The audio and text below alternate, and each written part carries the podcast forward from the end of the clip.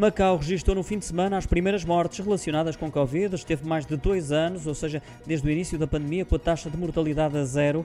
As autoridades sanitárias de Macau esclarecem através de comunicado que se tratam de duas mulheres idosas, já na casa dos 100 anos de idade ou perto disso, doentes crónicas que foram diagnosticadas como casos positivos de Covid-19, mas sem sintomas. Lembro que na sequência da nova vaga de Covid-19 foi decretado a 19 de junho no território o estado de prevenção imediata, levando mesmo a antecipação do final do ano letivo e à suspensão total ou parcial dos serviços e comércio.